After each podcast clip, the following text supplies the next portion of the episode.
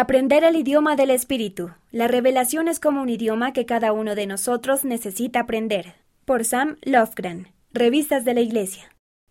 Aprender un nuevo idioma puede ser un trabajo difícil. Si alguna vez has tenido una clase de lengua en la escuela o has intentado aprender un idioma por tu cuenta, puede que sepas esto por experiencia. Requiere mucho trabajo y dedicación.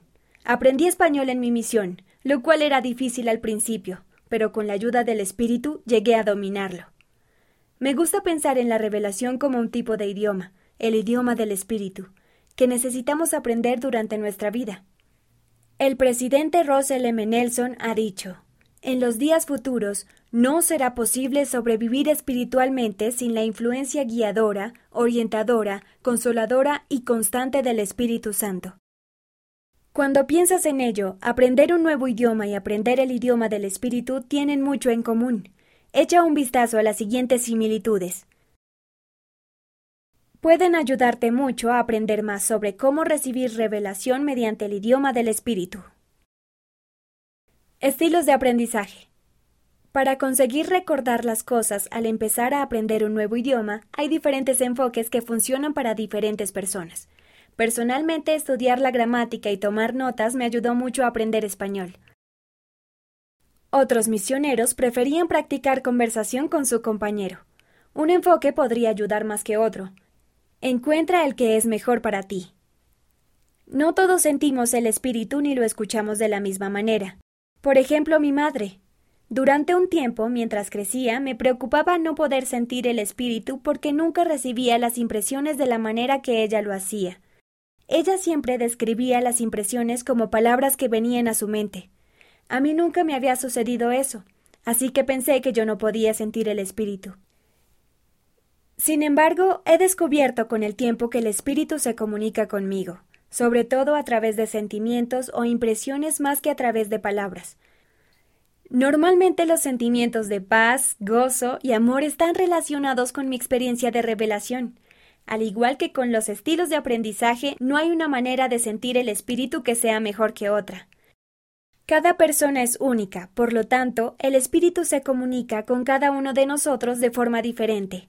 En Doctrina y Convenios podemos aprender sobre todas las maneras en que el espíritu puede hablarnos.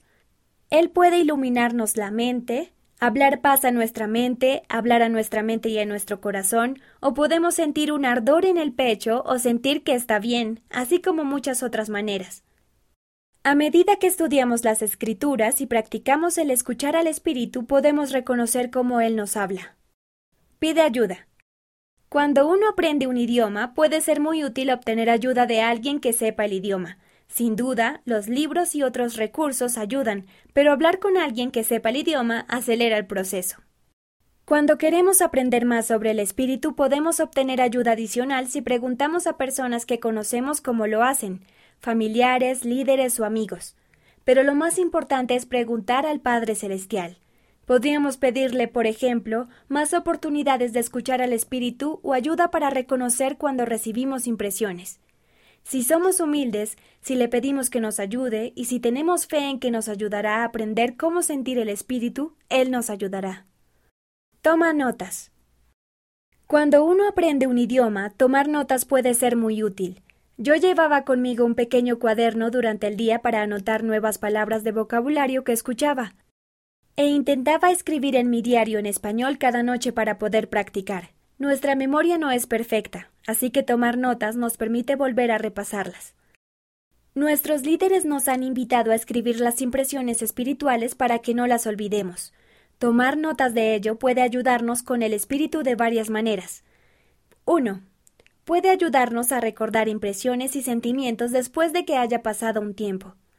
Puede que una impresión anterior te ayude en el futuro o que simplemente te recuerde que el espíritu realmente te ha hablado. 2. También es una gran manera de hacer un seguimiento de cómo ha sentido el espíritu en el pasado para poder reconocerlo mejor en el futuro. Así puedes empezar a reconocer el espíritu más claramente. Sigue intentándolo. Y por último, pero no por ello menos importante, no te rindas. Incluso con el don de lenguas es muy probable que no aprendas un idioma perfectamente de la noche a la mañana. A medida que sigas practicando y trabajando arduamente, lo aprenderás, pero debes tener fe y seguir perseverando. Aprender a recibir revelación y llegar a estar más en sintonía con el Espíritu es realmente un esfuerzo de toda la vida. Estoy segura de que si preguntaras a tus padres o líderes de la Iglesia, dirían que también están trabajando en ello todavía.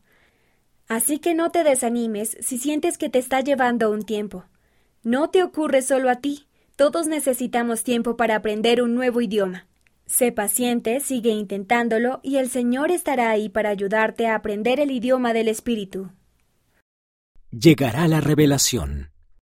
Recibiremos la inspiración del Espíritu cuando hayamos hecho todo lo que esté a nuestro alcance, cuando estemos trabajando bajo el sol, no cuando estemos descansando en la sombra, orando para recibir dirección en cuanto al primer paso que debemos tomar. De modo que hacemos todo lo que podemos y luego esperamos que el Señor nos envíe su revelación.